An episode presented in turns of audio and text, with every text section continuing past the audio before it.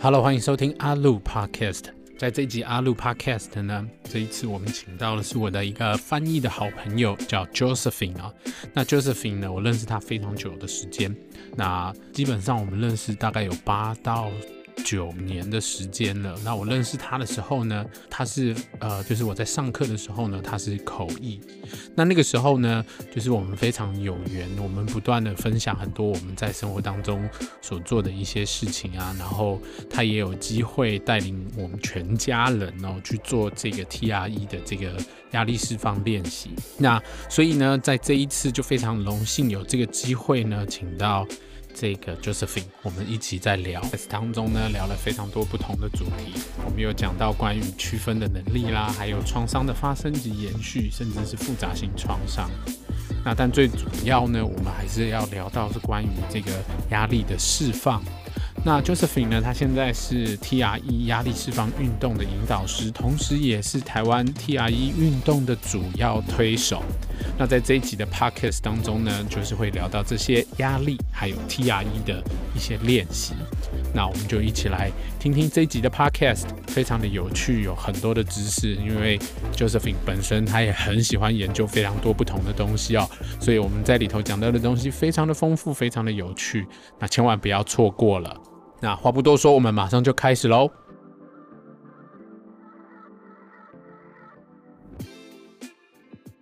未来人类的一个一个成长，成长的契机会是在这个创伤里面。嗯，因为我还没有看到真正的文献，就是啊，我们台湾的一呃，反正就是我们 TRE 的学员，他是咨商师，嗯，临床心理师，临床心理师，他就说，呃，的确就是创伤是会遗传的，嗯，所以其实我们。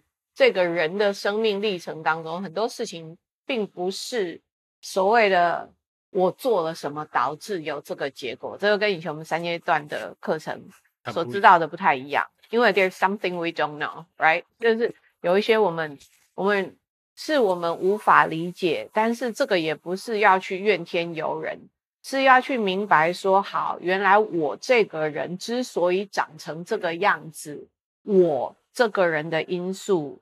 是一部分，很大的一部分，但是我也没那么伟大，什么都是我创造出来的，也蛮不像搞啦。嗯，对啊。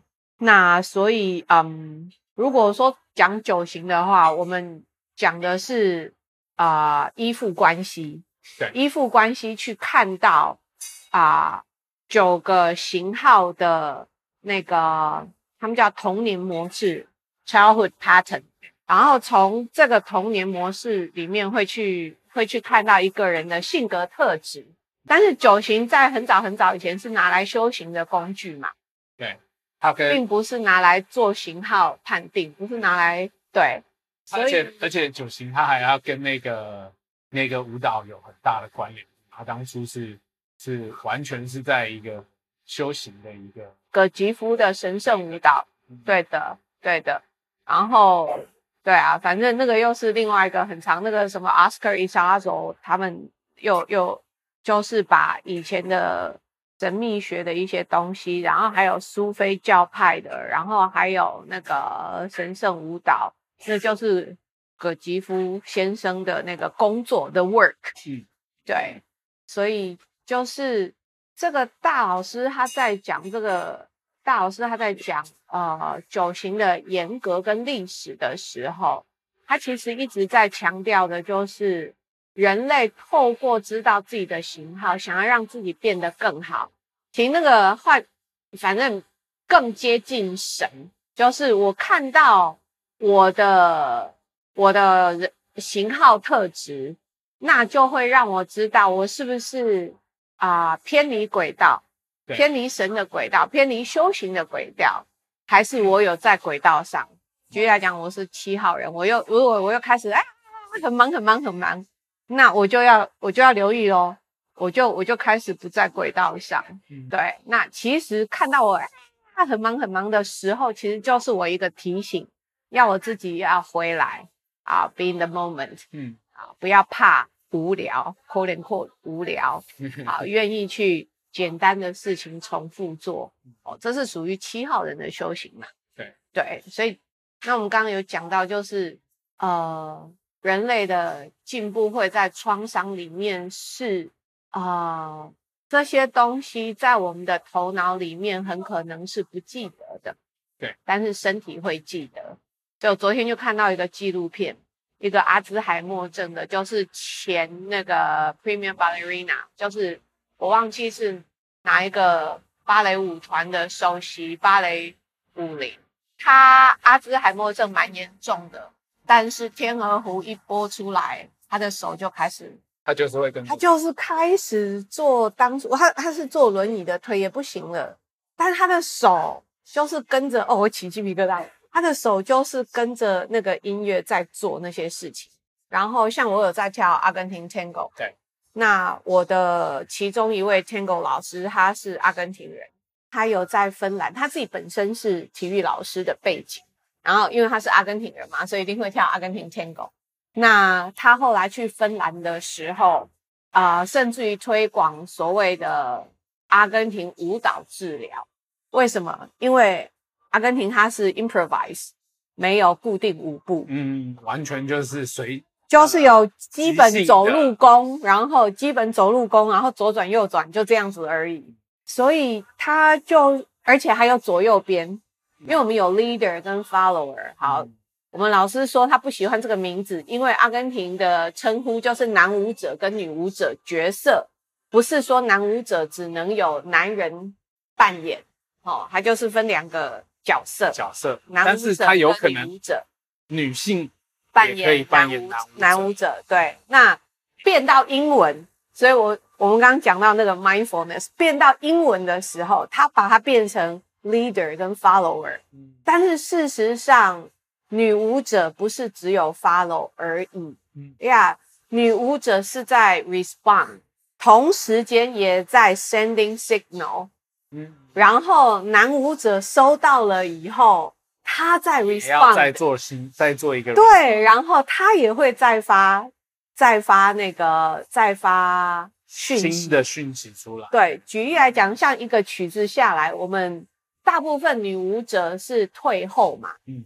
然后男舞者是往前进，在那一步跨出去之前，他可能整个重心的移动，还有他身体姿势的变化，女舞者就已经在收讯息了。嗯，可是女舞者也可以挂美艳照，对，我还想要玩一下，再弄一下，我可以再滑滑地板，嗯、我可以再做做做做装饰布，所以女舞者不见得要马上出去。这是为什么？阿根廷老师说。其实他不喜欢 leader and follower，因为事实上 follower is not just following。对，可是所以为什么君子正名乎？就是这个名词会让我们有既定印象。那那个既定印象一出来的时候，要很中立的去接收这个资讯，就比较不容易。对，对，这这就就是。我们在开始录音之前讲到那个正面的那个部分，也就是同样的、同样的这个范畴吧。同样在讲的东西，就是我怎么样子。我觉得这也是最近很多的字眼上面开始越来越难，把它变成就是中文，然后是可以很传情传意的把 那个。想法能够传，应该是我的学问不够吧？我会这样想，有可能是我的 学问不够吧？哎呀，觉得自己中文不够。像那个大师课程里面就有一句话，他讲说：“我人生的力量取决于我，呃，来自于我做出区分的能力。”对，对不对？那如何要能做出区分？智慧，所以智慧很重要啊。对啊，所以像啊，呃、我。我我我最近在就是关于这个东西，我其实有一些新的，就是我觉得要能够做出区分，很像是你在跳这个这个 Tango 里头，其实也是一样，你能够做出区分的方式，并不是你有多少的智慧，因为那个有一些东西的智慧，它并不在意识里头，它在身体里头，然后它唯一需要能够让那个智慧出现的方式，就是。在当下接收讯号。嗯，而我接收到了讯号之后，当我有足够多的讯号进来的时候，我开始能够区分，我开始能够区分到我前面的这个人，他是想要往前，还是他想要在那里玩一玩？呀呀呀呀！这个这个是是是对的，就是做出区分的能力，不仅仅是有智慧，但是因为我们刚刚在讲的是翻译这回事嘛，对，所以我想的就是智慧的能力呀。嗯，对啊。那其实我们说的正念，那在佛教的定义里面，就是我清楚知道我每一个念头，我知道我。我正在想什么事，我知道我此刻正在头脑里面寻找一句话要来讲给你听，或者是我正在喝木瓜牛奶，觉得哇，这木瓜牛奶实在是很好喝。我要知道我的念头在在做什么。嗯，对。那我在坐着的时候，我是不是可以去感觉到我的身体？我是不是感觉到我手拿着这个杯子？我是不是感觉到我的？我的我的头脑在思考事情，我的鼻子在呼吸。嗯，我现在在讲话，我就是憋气，我没有在喘气。嗯，其实这个是，嗯，对，正面他在讲的就是要知道我的念头，但是在 mindfulness 这个英文字里面，它是留心，就是 pay attention 的意思。嗯，它其实跟佛教的正念不，不太不一样。嗯，不一样。对它。它其实是不一样的，嗯，对。那但是因为后来他们把 mindfulness 变成了一个 method，一个一个一个一个 practice 吧，对，一个一个对一个 practice。嗯，那进来亚进来中文国家的时候，就想要为它找一个名词，嗯，那就借了正念这个词来形容这个 practice，嗯。对其实它真正的意义就是 practice to be here now。嗯，对。我觉知我现在坐着，我觉知我现在翘脚，我觉知翘脚是不 不健康的，所以我把脚放下来，身体坐直。其实他在练的是这个。对。对啊。那如果如果像我们在翻译当中，有的时候他会讲 meditation 跟 mindfulness 这个东西，你有办法做？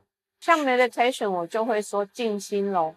嗯，哦，因为真正的 meditation 啊、呃、有很多种嘛，像有的叫 guided meditation，然后有一种是想象式的 visualization，那个是我会说就是冥想，因为静心其实是要安静我们的头脑，最好是什么都不要想啊，你又加冥想下去，我又闭着眼睛当做暗迷在一直想，那就失去了 meditate 的。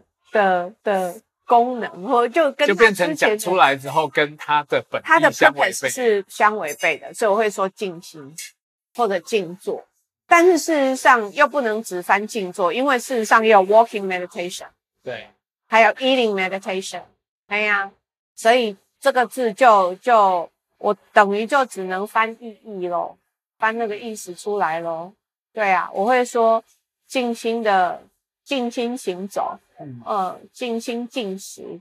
那像之前我们有做过一个呃工作坊的活动，就是要用左手吃饭，因为大家都用你的飞惯用手吃饭，嗯，然后每一口都要嚼，我忘记几下，五十下吗？还是反正我不知道几十下，反正很很困难就对了，对呀，啊，所以那个就是用，对啊，就是用啊，呃，meditative way to to process。嗯，the daily routine，daily routine，对呀，就让你让你从把你原本的惯用惯用的那个脑神经里头去，不再用重复，就是对啊，不要走同样的那个 route，对，不要走同样的那个 neural pathway 神经通道，对啊，所以其实如果你看像我们以前三阶段课程讲的，就是停、看、选择。那停完了就要看，看完了以后做出选择。可是很多人停了也看了，嗯，好、哦，停就是停下我本来的自动化反应，但是要停下来就不不容易咯。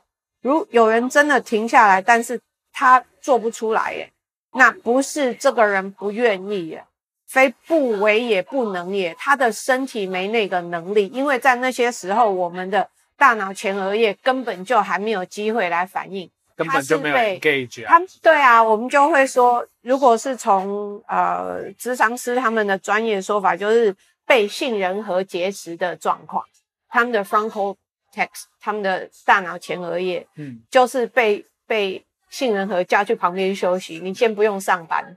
对啊，就是我们在讲那种理智线断掉那个情况，我们在 TRE 里面有说到。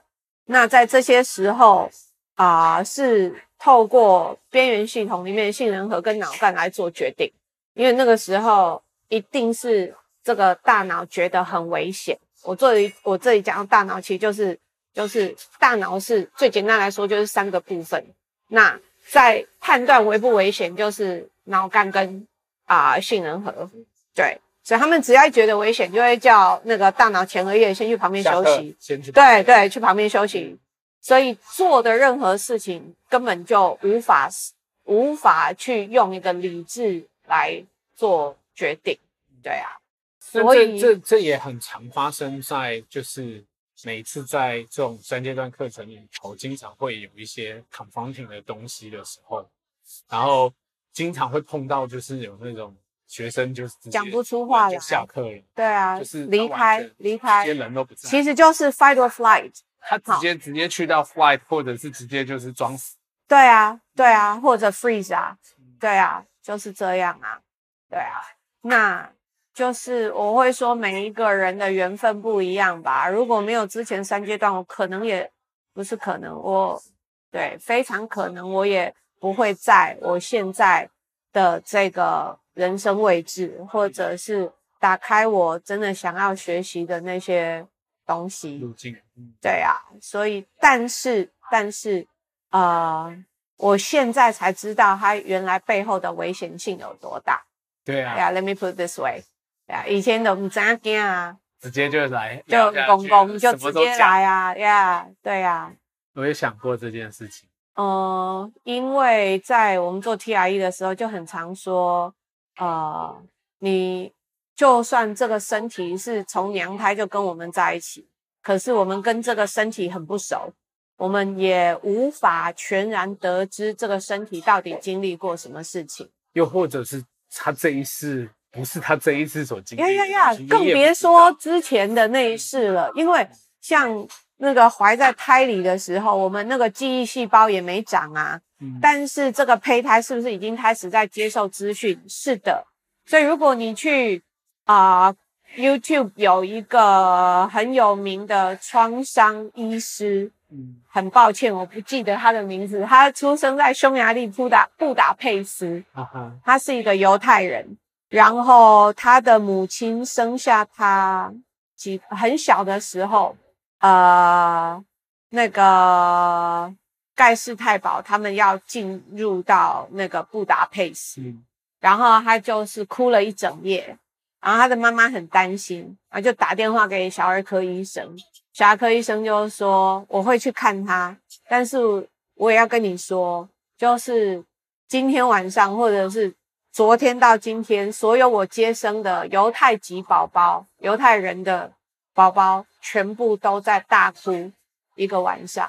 那请问，一个不满几个月，应该不到三个月的婴儿，会知道什么叫大屠杀吗？会知道什么叫盖世太保吗？不知道啊。但是他们能 pick up energy，从哪里？妈妈，从妈妈。所以我们会说，现在又会看到说，创伤之所以能够遗传，是因为举例来讲，这个非常有名的医生，也忘记名字了。对，就是他。好，等一下来 Google。等一下想一下。这个这个非常有名的医生，他看到妈妈不开心，所以他的成长过程很显然就是在二战期间嘛。嗯。他的母亲是不开心的嘛，很担心的嘛，很忧虑的嘛。那我们有说过，儿童他无法去认为大人有错，儿童他们唯一直觉的反应，这儿童发展心理学，儿童的反应，婴幼儿的反应就一定是。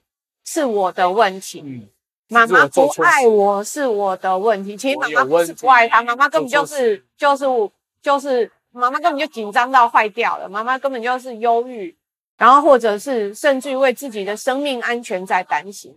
所以他在这样子的氛围长大的时候呢，他就是发奋图强读读书，因为他的信念就是，如果他们不爱我，那我要把我自己变得很有用，有用，所以你们会需要我，你就会爱我。Yeah, if you don't love me, you will need me at least。你需要我。呃，后来他就带着这个信念长大以后，他变成一个非常有名的医生，然后他就是 workaholic。还有就是他很喜欢买 CD，古典音乐的 CD，嗯，对。然后他就他后来为什么会成为创伤专家？是因为他不不再继续做妇产科医生，他开始去治疗他呃有有瘾，就是有单逆有有成瘾症的病人，嗯，嗯，所以他就说他自己那么有成就，他自己受那么高的教育。他没有去吸毒，没有去赌博，但是他做一样的事情啊，他就是一定要买 CD 啊，不买就很难过，就赶快，全身好像有虫在咬这样。只是他的瘾就是对，只是他的瘾在不一样的地方而已。因此，当他成家以后，他要么是在工作，要么在听 CD。那你觉得他的小孩？他自己问听众：你觉得我的小孩会认为我他怎样？他小孩会认为爸爸不爱我，不在家。哦，对啊，所以这个不就是不断的 generation by generation 一代一代一直传下去？Pattern 就是不断。对，嗯，对，所以除了创伤这件事情会被遗传之外，那还有生活形态更不用说啦。对啊，现在书上在讲的那个复杂性创伤。现呃，好像是去年吧，终于被美国认证为的确是创伤的一种。所以复杂性创伤它不是单一的事件。举例来讲，如果我长期的被忽略，这个也就造成创伤的结果啊，因为反应是一样的，到最后也是造成人在心不在，对对吧？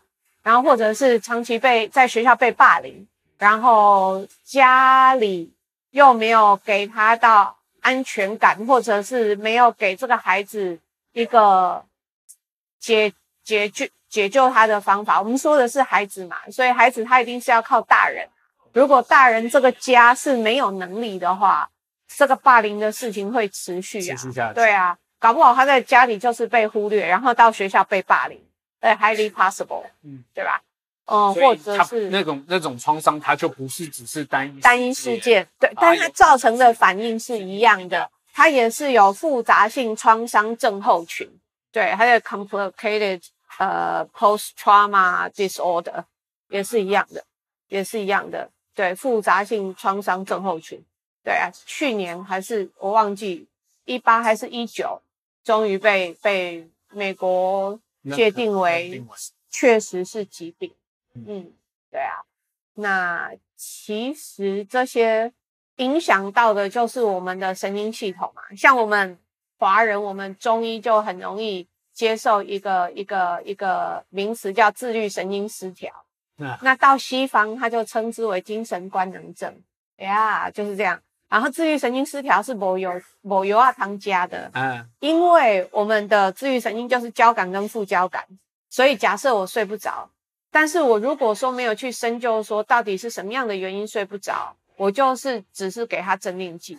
对，但是我有可能我试着麻醉他。对对对，但是我有可能因为交感跟副交感管的那个器官不一样，然后管的管的功能也不一样，速度也不一样。对，所以我药吃下去了以后，也许我某一些举例来说啊，我要真的要好好休息的话。我是要副交感神经要运作哦，对，我才能够休息好哦。可是他一放那个镇定剂下去，他有可能并不是单纯抑制到副交感神经。他假设有好几个器官，某些器官要开始工作，才能够真的有副交感神经在运作。嗯，那那个器官又被抑制下去，所以不，他不是休息，他只是被 knocked out。对被打昏而已。对，所以为什么很多人说吃那个安眠药吃到一段时间，其实有影响到他的大脑的记忆，呃，就是长期。当然，我们生病绝对要看医生。我们现在讲的是长期来看，有的时候是 lifestyle 的问题，所以一定要讲一下，为什么会想要在台湾推 TRE，是因为我觉得我们台湾有最棒的健保系统。可是相形之下，我们也就非常的自自以为是的把健康的呃把关这件事情，或者是维持的这个事情交给医生，医生交给药物。我昨天去看牙医，然后我就跟牙医说，我今年五十一岁，我要好好整理牙齿。然后牙医师等没等我把话讲完，他就说要靠自己，要靠自己。嗯，所以他就重新教我怎样刷牙，然后牙间刷要怎样使用。啊，牙间刷不是塞牙缝，牙间刷是在牙肉上面刷。这个有机会大家自己去 Google，现在就不说了。所以这个东西让我有一个很强烈的感觉，因为即便我自己是这样，我还是会想说啊，我给我每几年去给医生整理整理就好。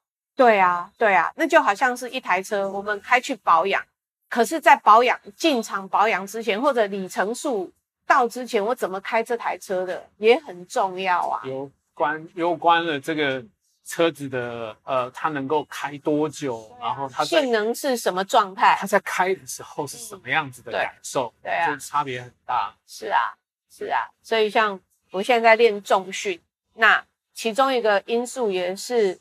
我很瘦嘛，所以很显然的，肌少症的门票也领到了，然后 骨质疏松症的门票也领到了。那现在我在学的这个健身的这个这个这个学校这个分支，就是用重训来抗老化。嗯嗯，对，这个也是一个非常值得探讨的，对，因为就是颠覆很多人他们认为年纪大的人不能重训。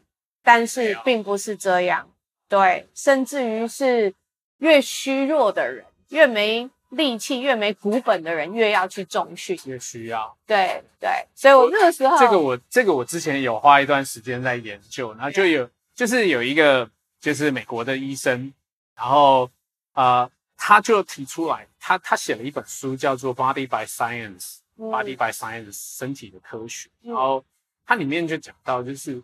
不断的在帮助一些就是呃没有肌原本没有肌力的人，或者是年纪比较大的人，嗯、然后去累积，然后而且是他透过很慢的速度，但是却能够让你做很大的重量，是的，是的，呀呀，去建立起这个。对对对，那我就可以介介绍你看另外一本，就是那个 Barbell Prescription 杠铃处方，台湾应该快翻好了。嗯嗯，那个医生叫。Jonathan Sullivan，啊，他之前是 ER 的医生，他之前在急诊室，嗯，然后他就看到很多正值壮年，然后就是 overweighted，嗯，然后就是三高爆表，然后他说，为什么有人可以把身体变成这样？哦，然后当他开始做这个重量训练的时候，呃，因为他有那个医学的背景，所以他也就是给。大重量，但是低强度，嗯，所以我们的练习，我们我们的 practice 就是重量是很重的，但是训练完以后吃好、睡好、休息好，嗯，就是所以一点都不累，不用苦修苦练。你的 recovery 比你的那个 working 还要更重要，而且而且连睡眠连什么通通都要包含进去哦，哦。我觉得我们这个有太多可以讲了，哎、因为我。跟我的教练最近，我们就是在研究那个 Why Sleep Matters，就是睡觉是我的超能力，就是人为什么要睡觉？就我们说要抗癌呀、防老化呀，然后呃要让学习成效提高啊，自信心提高，就是成长课程加保健食品的功效，请睡足八小时。对，So easy but so difficult，simple but not easy。对，很简单，但是。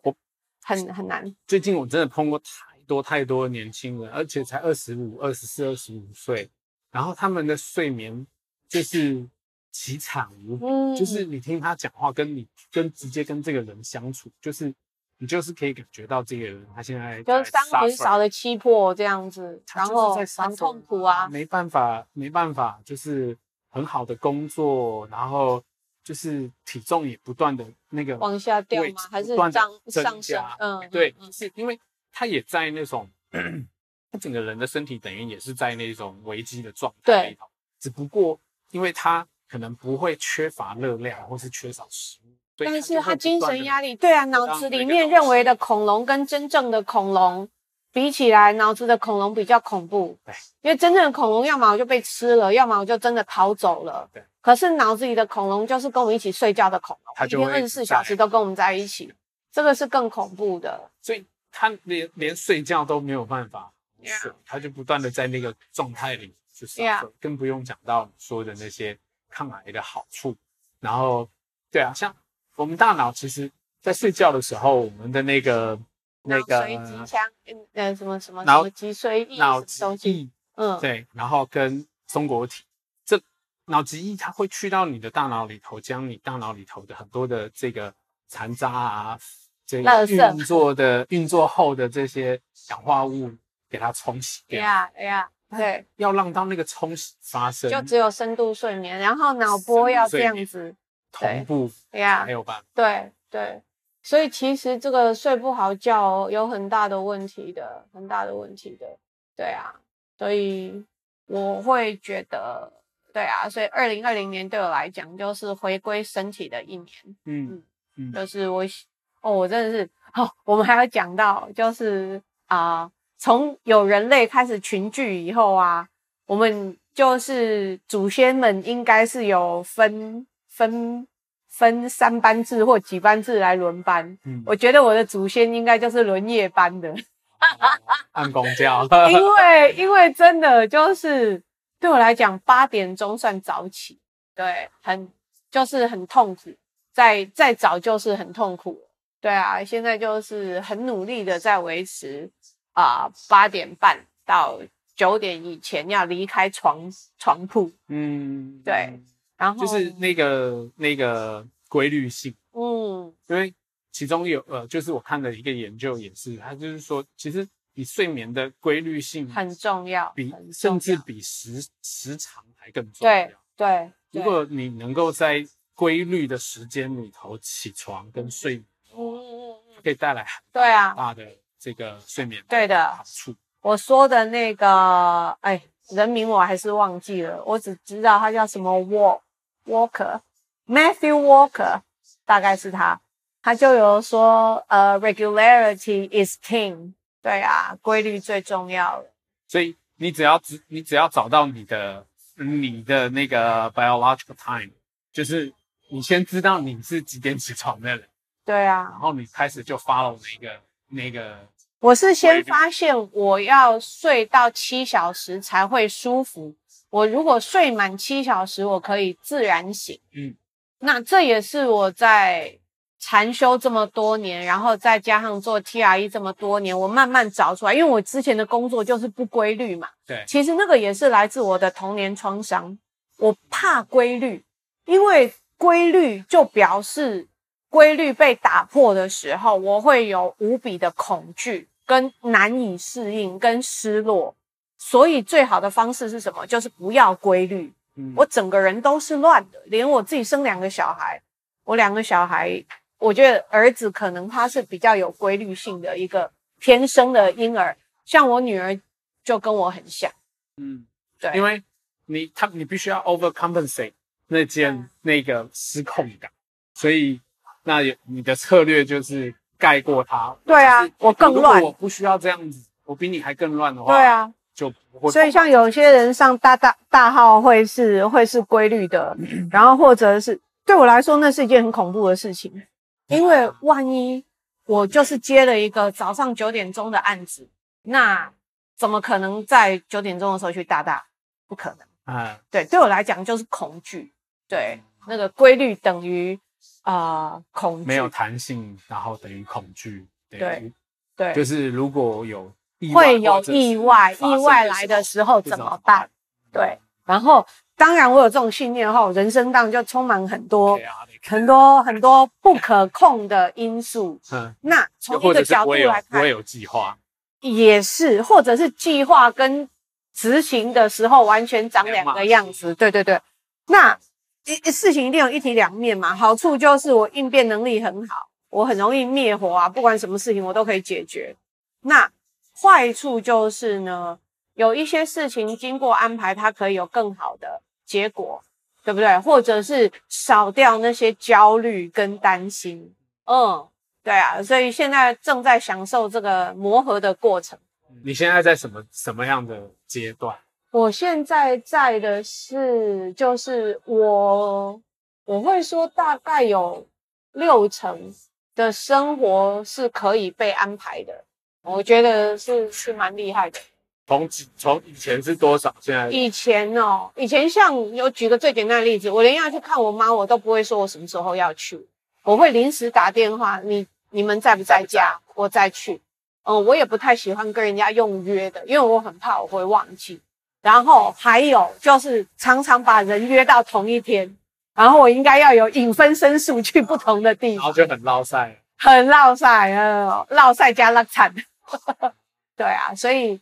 呃，那因为现在工作的变化，我得要约很多个案的时间，所以就一开始的时候很痛苦诶，很焦虑诶。我只要有个案，我就会很焦虑，我就一直看我到底约对时间没有，我到底约对时间没有。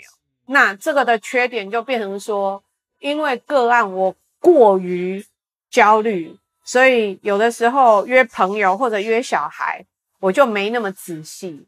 所以朋友或小孩就会体验到被放鸽子或者冲突，嗯，或者是我不小心把一票人全部约来我家，本来应该是要好好 heart to heart communication，结果变成就就变成轰趴轰趴社交场，好惨，对对对，你现在还住综合的，应该要去。那你没去过我家？哎呀，一定要去的哦！拜托，view 超好的，我真的觉得 view 超很棒，非常棒。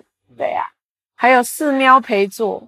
对，嗯，所以就是越来能够越跟身体在一起的时候啊，我觉得有一个很棒的附加价值，就是就是心情上的不舒服，比方讲羞愧这些所谓的毒性情绪，因为羞愧是学来的情绪，对，小婴儿是没有羞愧，像这些自我批判。这些习得的情绪比较容易被放下一些。当然我，我我我我一定要说是跟我自己禅修的过程有很大的关系。因为在禅修的时候，我们会知道这一切并不是以人的力量就能处理的。所以，就像我一开始说，当狼博像尼亚搞，嗯，所以我也就什么都是我。对对对。然后，但是一切都有我在呀，不是一切都是我来的，但是。这一切的情况我都在，所以我唯一能做就是还没发生的时候保持觉知。那如果发生了以后，那我也要觉知，就是不要被带着走。对，嗯，刚刚说到那些自我批判啊、毒性压力啊、羞愧啊这些东西，比较有机会看到它。看到它的好处就是有机会可以跟他哦，好，我看到你了，好，我知道了，好，这样可以了。不一定要试着要改变它，人没那么伟大，这些东西真的改不来。嗯，就好像说我们的过去啊，我知道它存在，我也知道它对我会有影响，但是我有可能改变它吗？不可能。唯一改变的，有可能是当时的情绪会越来越少，但是我也不要期望自己就是一夕之间就可以把它当做完全没事一样，That's impossible。对啊，它有的时候刻在我们身上都不晓得刻几代了。对，对啊。传承下，对啊，对啊，对啊，像我们华人就有很很强大的候鸟文化，对啊、呃，就是就是很漂泊，嗯，嗯很漂泊，嗯、对、啊，为了要生活，对，为了要生活，从所谓的北漂，或者漂很几个地方，像你也去去去中国，对啊，然后像我爸还去过美国，然后。像有的时候那个飘不见得是一定要离开这个城市，有的时候举例来说，像我之前就很爱做夜班，因为那个时候我就可以不用跟我不想打交道的人出现在同一个 time zone 的同一个那个那个时段里面。嗯，对啊，所以求存机制是很聪明的，它会演演化出非常多种不同的。呃，应对的策略来来来让你过生活，只不过那些东西它不见得不是不是真的能够让你真正的求生。对呀，它只能让你求生。对呀，也不是不是解脱之道啊。嗯，对啊，就是 get away with it 而已。对啊，但是你要知道，这个我们的身体加我们的头脑，最大最大的目标就是让我们这个身体能够再活到第二天日出的时候。嗯。所以，当大脑认为有危险的时候，它就是无所不用其极的想方设法搬什么救兵出来，让我们可以活到看到第二天的太阳。这是它的 only purpose。所以，就是当我们受到一些重大伤害的时候，或重大压力，即便事情过去了，我们大脑还是会想要保护我们，所以有的时候就会变成过于敏感。嗯嗯，过于敏感，对呀、啊。就都是这样。那如果不是这样子过活的话，有什么替代，或者是觉得是更好的？就是当刚刚说的那些情况发生的时候，就是大脑在替我们做最好的求存的呃呃策略的时候，其实不是真的在当下。所以我们会说，做 TRE 其中有一个。益处就是把过去跟现在脱钩，过去事件跟现在这个时刻脱钩。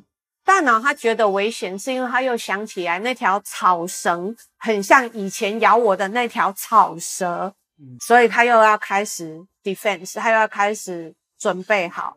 而且那个是是不在意识当中，不在意识，对，比我们想象，因为是是，对啊，那个。要知道，我们的脑干是爬虫类时期就有的脑，所以它有另外一个名称叫爬虫脑。爬虫脑，对对。然后，那边缘系统里面那个杏仁核是啊、呃，叫做哺乳哺乳脑，哺乳类动物都有的那个脑。所以，哺乳类动物它的情绪会有重大情绪比较被人类看得到。其实鸭子也有，我要说，鸡鸭鸭它也有那些情绪，只是它不像其他哺乳类动物那么容易被人类发现。那大脑最最最大的这一块就是灵长类才有的那个脑，大脑皮质层。那新皮质层就是我们人类才有，所以它是最晚被发育的脑。那其他就是从爬虫时代，他们就一直在工作，他管的就是生死存亡啊，管呼吸、心跳、消化，这些东西根本就不用思考啊。不然老虎来了，我在想。嗯，这个老虎，我来看它一下，它肚子饿吗？我身上有散发出食物的味道吗？这个时候，老虎早就把我吃掉了。对啊，所以在那些时候，我们不是在现在。对，在那些时候，我们的大脑是在过去。好，这大脑就是我所谓的呃呃脑干。嗯，那你说要怎么样回来过日子，成为一个活人，成为一个人在心在的人？所以就是从回到身体开始，对。所以像 David 就是 TRE 的创办人，他就说疗愈要从回自己的身上开始。嗯，因为就像我之前九行老师说的，他说我们的头脑可以去想以前，可以去想未来，但是很难在当下。对。可是我们的身体回不到过去，也去不到未来，它只能在现在。所以，一旦我们能够把头脑跟身体摆在一起的时候，我们就在当下，人在心在。对，所以一定是从身体开始。但是，这不表示说，如果我们有一些需要咨商、需要辅导、专业的人，需要专业人士支持，有的时候甚至于是双管齐下。像我脸书有分享，嗯，一个立新的女孩子，啊、呃，她是。当时他们的儿少的个案，他就是透认识了社工师之后，开始误谈，误谈就是走心理咨商，然后咨商师引介他来做 TRE，然后做了 TRE 的时候，他他说的一些话，我非常非常的感动，嗯。嗯，他开始觉得有有希望，所以在之前跟咨商师晤谈的时候，他不论说什么事情，就好像是。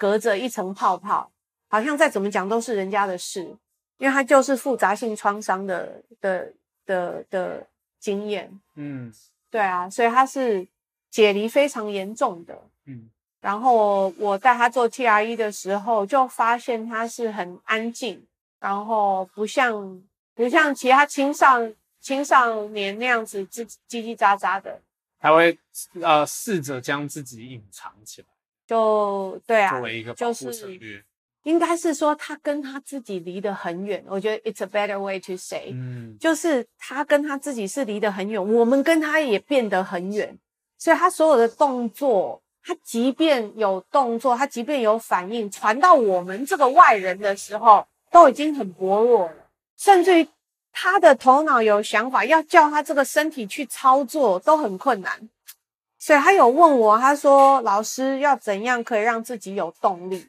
我都很没有动力，所以你你现在可以明白我说他有一个想法，可是好难叫他的身体去做。嗯，对啊，听起来他在这个就是呃求存的这个过程当中，然后开始把很多的，就是他大脑当中有非常多的 chemical 开始已经不没有办法。哦，肯定的，肯定的。接着他不再有那种 motivation 去试着要完成。他的 motivation 是 survival。嗯。Nothing else，对呀。可是很可怜的是，我们会把这样的人当做没有 motivation。嗯，他有很强的 motivation，他要活呀。以他那样的环境，他如果再稍微明显一点，他稍微动作大一点，他可能就被打死了耶。对啊，可能会出事啊。是不是？就你你你怎么能够让自己活泼起来？你怎么能够让自己去去动起来？你搞不好呼吸大声一点就被揍了。对呀，所以这这对我来说，就是回到自己身上，也是最根本的。我觉得这也是现在这个地球需要的。你看，我们过度消费的情况之下，人还是觉得很空虚啊。为什么？因为我吃的时候我人在心不在啊，我度假的时候人在心不在，我连谈恋爱都人在心不在。我我我觉得现在人还有一个很很很强烈、很强烈的一个东西，就是关于这个。科技产生的这个过过度的那个使用，其实它很可怕。它其实跟因为手机它在这个设计上面的时候，它有非常多的一个呃行为啊、呃、心理学上面有的一个功能，就是它会让你做某一些事情的时候，你会有很强烈的 dopamine 在你的脑中嗯发生，但是它不是很大量，但是它就是给你很多次。对啊，很多很多次，你划一次手机，或者是你点进去看一下这个红色的星星里面，这个有谁要找你讲话？对啊，每一次点一次，就，就会有一个感觉。对，但问题是，这种强烈的这种 dopamine 不断的、不停的，好像轰炸着你的头脑，就是成瘾了啊，就跟吸毒一样啊。它，它慢慢，它必须要把那个剂量会越来，对啊。那关掉之后，它就要什么越来越多了。对啊，剂量就要越来越多。然后产生的问题就是，做比较不相关，或者是需要长期才能够见到结果的事情的时候，他做不了，他承对啊，因为没有办法互动，对，就是叫他做这件事情，没有那个目的。对啊，所以真的真的要回到啊、身体里面，就是我我觉得手机已经是一个。我不知道耶，除非发生另外更严重的事吧，不然就是它应该是生活当中不会被拿掉，目前可能会一直跟我们在一起。那我们要怎样去去健康的使用它？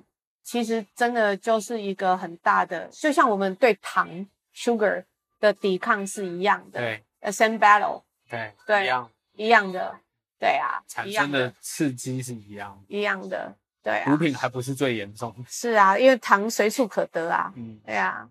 那呃，可不可以简简短的讲一下？就是就是因为前面你一直有提到 TRE，而且你自己本身也是 TRE 的这个 provider，那你可不可以讲一下，就是 TRE 它是怎么进行？然后呃，在哪里可以有这个 provider，或者是可以上这个课？TRE 它目它台湾。翻译的名称就是压力释放运动，然后它是一个很简短，十五到二十分钟的一个一个身体活动，不是去健身房那种运动，就是很舒服的躺着或坐着，甚至于操作一段时间要站着也是可以来做的一件事。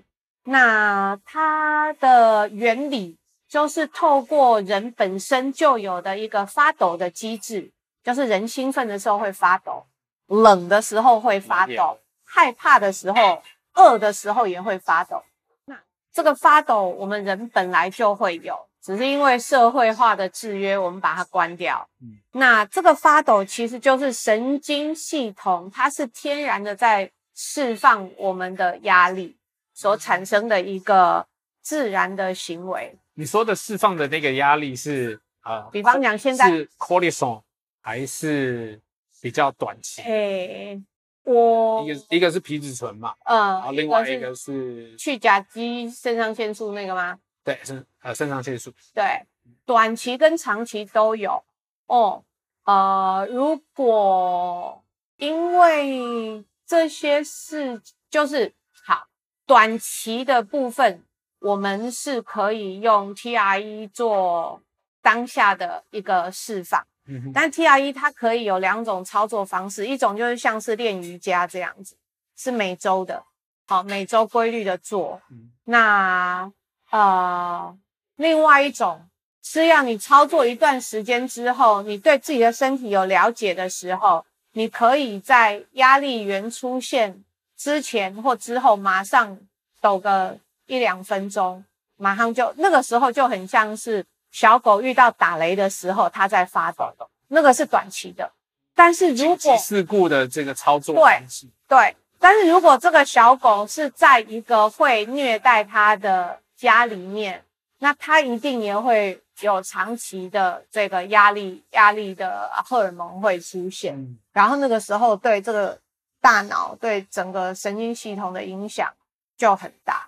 那那个就不会是只有短暂的抖一下就能够有有有效益，嗯，但是抖完一定会比较轻松，至少肌肉会比较轻松。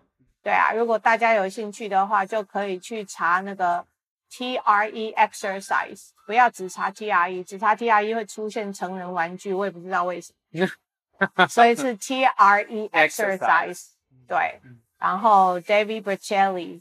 TRE exercise，这样就更完整。嗯哼嗯哼，对呀，这个我会把它放在那个笔记里面，就大家可以上去看。对啊，嗯，那如果要找你，你现在也是可以收个案吗？是会带？是啊，是啊。那如果要找你就在脸书上找 TRE 台湾。那个是你管理的？对对对，我是我是小编。小编。